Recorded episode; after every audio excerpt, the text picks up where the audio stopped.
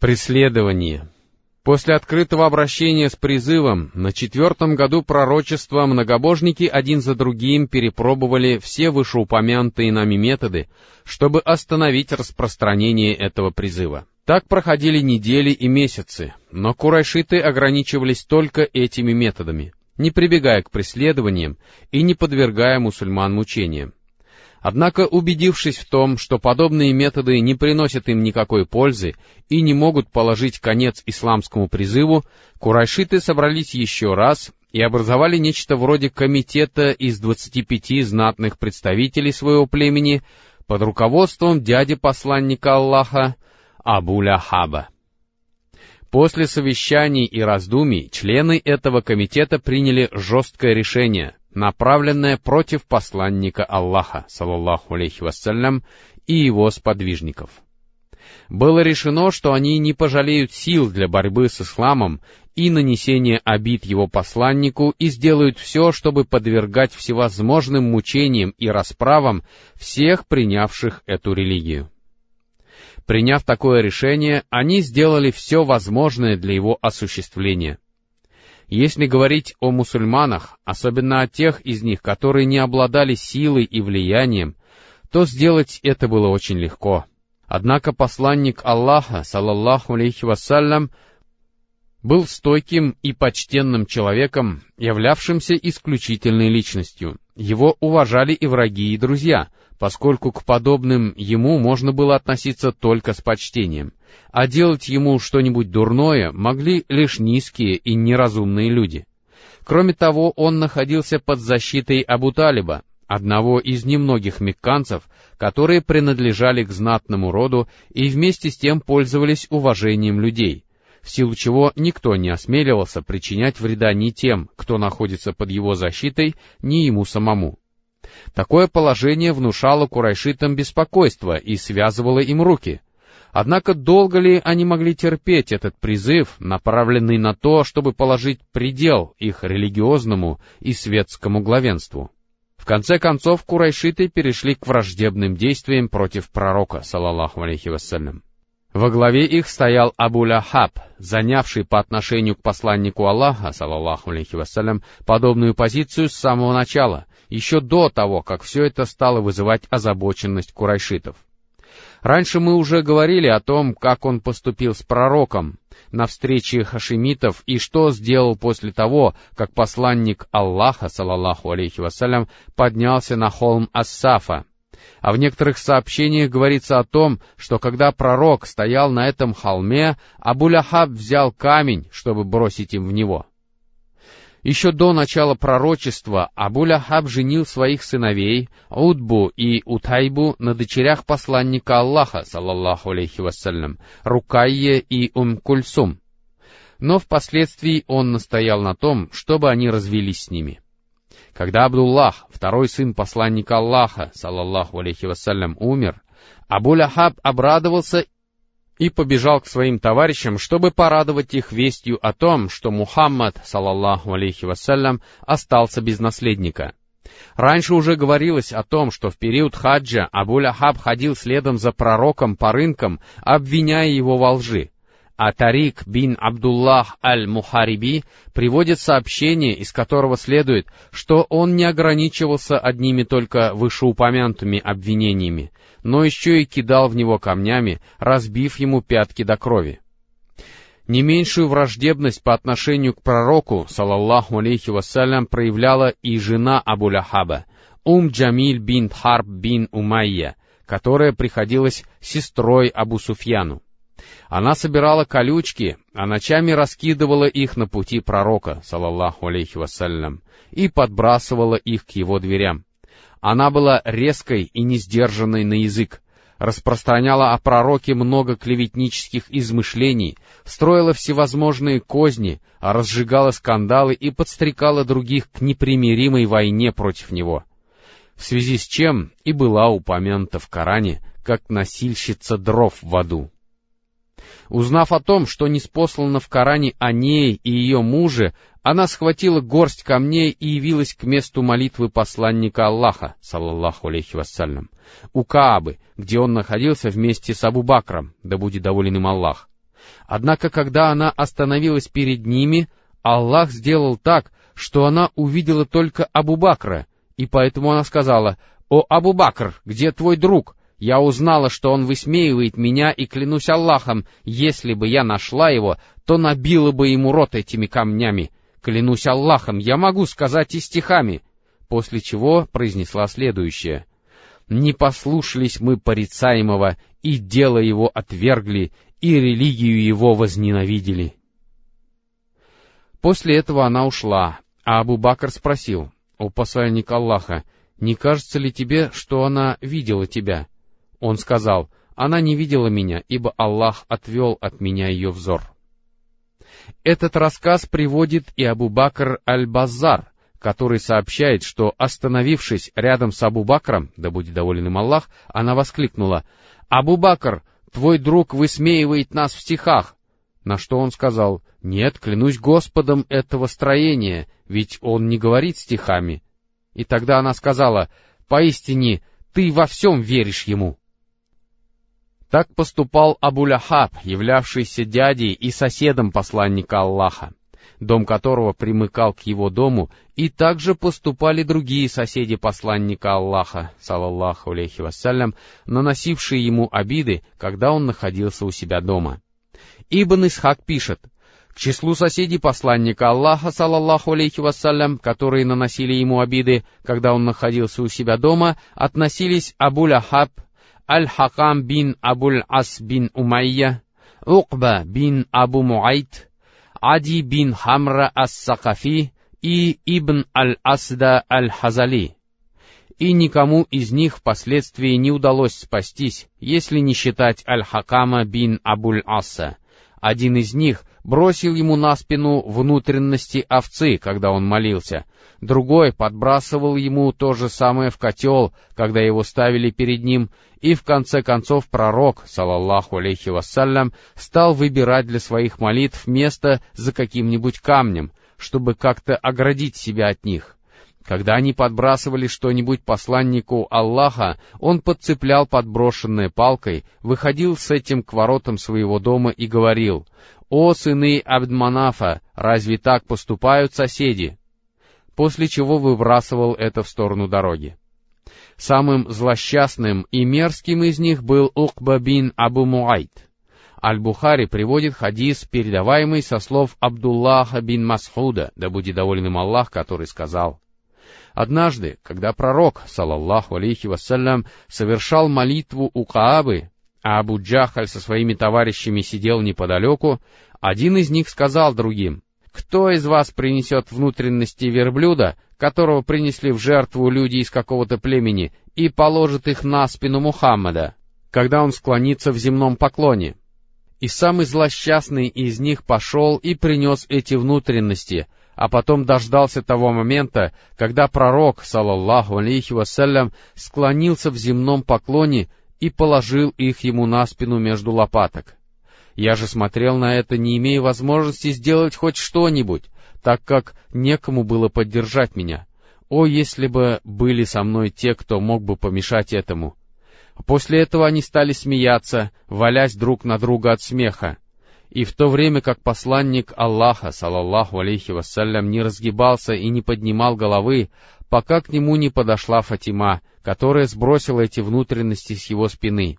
Когда он поднял голову, трижды воскликнул. «О Аллах, покарай курайшитов!» что произвело на них тяжелое впечатление, так как они верили, что в этом городе проклятия сбываются. Что же касается пророка, салаллаху алейхи вассалям, то он назвал всех их поименно, сказав, «О Аллах, покарай Абу Джахля, и покарай Удбу бин Рабига, и Шейбу бин Рабига, и Аль-Валида бин Утбу, и Умайю бин Халафа, и Укбу бин Абу Муайта». Абдуллах бин Масуд, да будет довольным Аллах, сказал, «И клянусь тем, в чьей длани душа моя, я видел всех, кого перечислил посланник Аллаха, да благословит его Аллах и приветствует, бездыханными в одном из колодцев Бадра. При виде посланника Аллаха, салаллаху алейхи вассалям, Умайя бин Халяв всегда начинал злословить и высмеивать его, и о нем были неспослан аят, в котором сказано «Горе каждому клеветнику, хулителю». Ибн Хишам пишет, клеветник, хумаза, это тот, кто открыто подвергает поношению другого человека, стыдит его и клевещет на него, тогда как хулитель, люмаза, это тот, кто порочит и обижает людей тайно. Его брат Убай бин Халяв был другом Укбы бин Абу Муайта. Однажды Укба подсел к пророку, салаллаху алейхи вассалям, и стал слушать его. Узнав об этом, Убай стал порицать Укбу, потребовал от того, чтобы тот плюнул посланнику Аллаха в лицо. И тот сделал это. Что же касается самого Убайя бин Халяфа, то однажды он растолок истлевшие кости в пыль и подул на нее так, чтобы она полетела на посланника Аллаха, салаллаху алейхи вассалям. Аль-Ахсан бин Шурайк ас-Сакафи был одним из тех, кто оскорблял посланника Аллаха, салаллаху алейхи вассалям. В Коране упоминается о девяти его свойствах, указывающих на то, что он из себя представлял. Аллах Всевышний сказал, «И не подчиняйся всякому клянущемуся часто, презренному, злословящему и сплетничающему, препятствующему всему доброму, приступающему пределы дозволенного, многогрешному, грубому и к тому же самозванцу. Сообщается, что иногда Абу Джахаль приходил к посланнику Аллаха, салаллаху алейхи вассалям, чтобы послушать, как он читает Коран, но уходил от него не только не уверовав, не покорившись, не соблюдая никаких приличий, не испытывая страха, оскорбляя пророка, салаллаху алейхи вассалям, и отвращая от пути Аллаха других, но еще и кичась своими поступками и гордясь злом, которое он творил, будто он совершал нечто выдающееся. О нем были неспосланы ниже следующие аяты. «И он не поверил, и не молился, но посчитал ложью и отвернулся». Кроме того, с первого дня, как только Абу Джахаль увидел, что пророк, салаллаху алейхи вассалям, совершает молитвы у Каабы, он мешал ему делать это. Как-то раз, проходя мимо, он увидел, что пророк, салаллаху алейхи вассалям, молится у места Ибрагима и сказал, «О, Мухаммед, разве я не запрещал тебе этого?» после чего принялся угрожать ему, на что посланник Аллаха, салаллаху алейхи вассалям, громко и резко ответил. Абу Джахаль воскликнул, «О, Мухаммад, чем ты угрожаешь мне? Клянусь Аллахом, поистине я самый могущественный человек в этом вади». После чего Аллах Всевышний не спаслал следующие аяты. «И пусть зовет тогда свое сборище, мы же позовем стражей». В другой версии этого сообщения говорится, что пророк, салаллаху алейхи вассалям, схватил его за шиворот и стал трясти со словами «Горе тебе, горе! И еще раз горе тебе, горе!» На это враг Аллаха сказал ему «Ты что, угрожаешь мне, о Мухаммад? Клянусь Аллахом, ни ты, ни твой Господь ничего не сможет поделать, ибо я самый могущественный из тех, кто ходит меж этих гор» несмотря на то, что пророк, салаллаху алейхи вассалям, накричал на Абу Джахля, тот не только не образумился, но впоследствии стал проявлять еще больше своеволия. Муслим приводит хадис, в котором сообщается, что Абу Хурайра, да будет доволен им Аллах, сказал. Однажды Абу Джахаль спросил людей, «Молится ли Мухаммад у вас на глазах?» Ему ответили «Да». Он воскликнул, Клянусь Аллат и Аль-Уззой, если я увижу его, то наступлю ему ногой на шею и вывалю его лицо в пыли. А потом он подошел к посланнику Аллаха, салаллаху алейхи вассалям, во время его молитвы, поручившись, что наступит ему ногой на шею. Но вдруг попятился назад, как бы защищаясь от кого-то руками.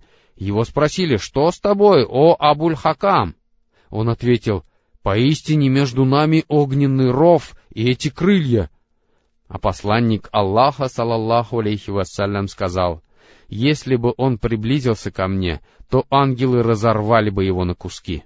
Таким нападкам подвергался пророк, салаллаху алейхи вассалям, несмотря на то уважение, которое он внушал как простым, так и знатным людям, и невзирая на защиту Абу Талиба, являвшегося самым уважаемым человеком в Мекке. Если же говорить о прочих мусульманах, особенно бедняках, то меры, предпринимавшиеся против них, были гораздо более жесткими.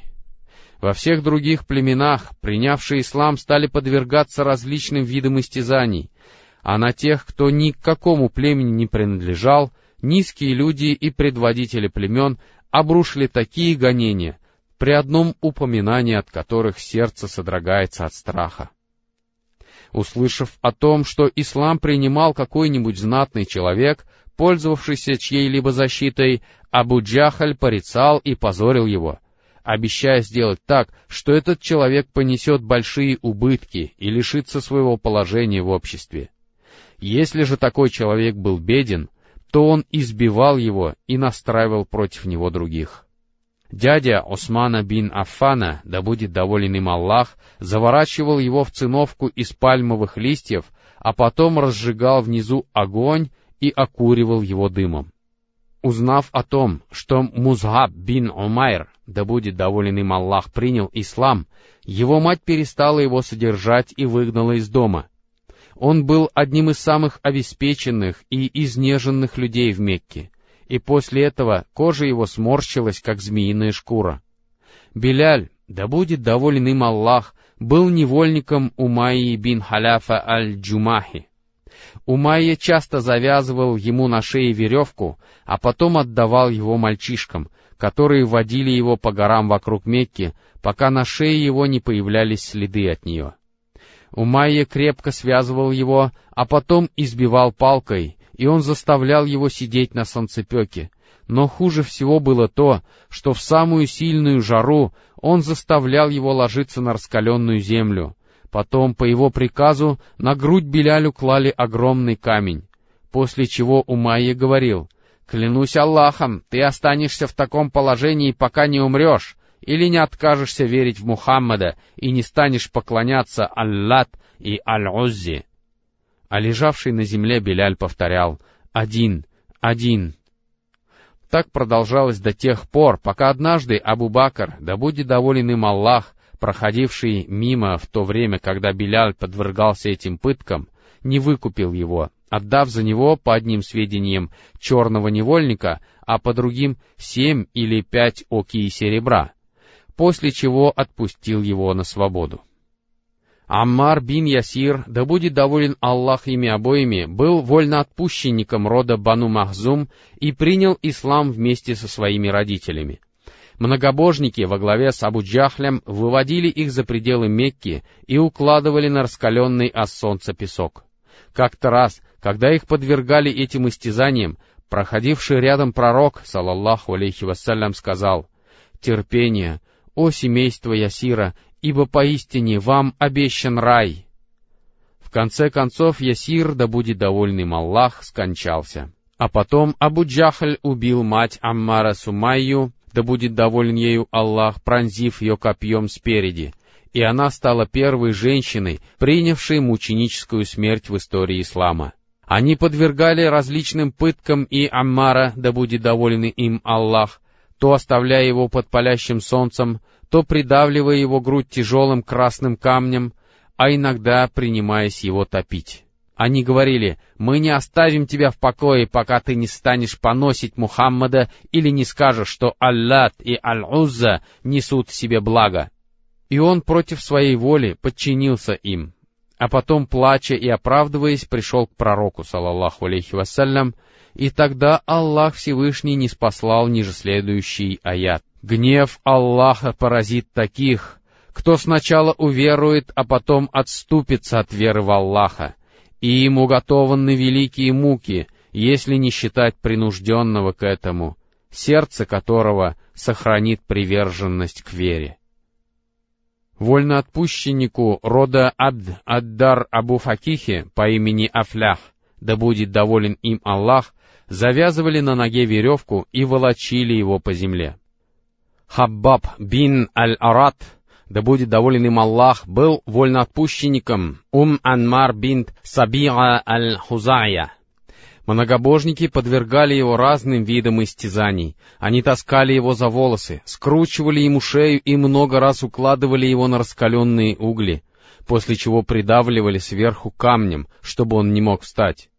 Зунайра, Аннахдия, ее дочь и Ум Убайс, да будет доволен ими Аллах, были рабынями, принявшими ислам, и многобожники подвергали их таким же мучениям, о которых мы уже упоминали выше. После того, как ислам приняла одна рабыня, принадлежавшая роду Бану Муаммаль, который был частью рода Бану Ади, Умар бин Аль-Хаттаб, в те дни еще многобожник, часто избивал ее, а когда чувствовал усталость, говорил, «Поистине я прекращаю бить тебя только из-за усталости». Всех этих невольниц купил и освободил Абу-Бакр. Как освободил он Беляля и Амира бин Фухайру, да будет доволен Аллах ими обоими. Кроме того, многобожники заворачивали некоторых сподвижников в верблюжьи и бычьи шкуры, после чего укладывали их на землю на солнцепеке, а некоторых других заковывали в железные доспехи и клали на раскаленные камни. Можно было бы назвать очень много имен людей, подвергшихся мучениям ради Аллаха, и о ком бы из принявших ислам не узнавали многобожники — они обязательно мешали такому человеку и наносили ему обиды. Дом Аль-Аркама В условиях подобных гонений посланник Аллаха, салаллаху алейхи вассалям, проявил мудрость, запретил мусульманам заявлять об исповедании ими ислама, словом или делом и стал встречаться с ними только тайно — так как если бы он продолжал встречаться с ними открыто, то многобожники обязательно помешали бы ему добиться желаемого очищения мусульман и обучения их Корану и мудрости. Кроме того, это могло привести к столкновению между двумя группами, что и в самом деле имело место в четвертом году от начала пророчества.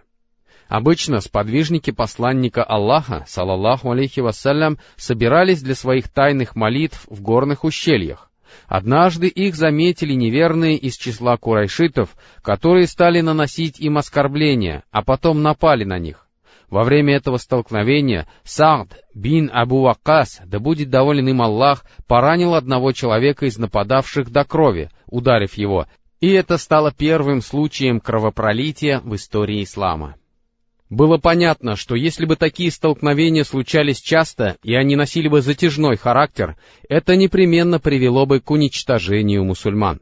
В подобных обстоятельствах разумнее всего было не заявлять о себе открыто, и поэтому по большей части сподвижники, да будет доволен ими Аллах, скрывали свою принадлежность к исламу, поклоняясь Аллаху, обращаясь к людям с призывом и встречаясь друг с другом тайно.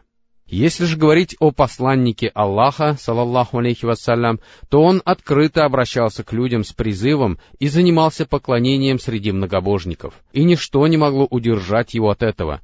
Однако с мусульманами он встречался тайно, исходя из интересов самих же мусульман и ислама в целом. Дом Аль-Аркама бин Абу Аль-Аркама Аль-Махзуми да будет доволен им Аллах, стоял на холме Ассафа в стороне от взоров и собраний притеснителей. И на пятом году пророчества посланник Аллаха, салаллаху алейхи вассалям, избрал его центром для своего призыва и встреч с мусульманами.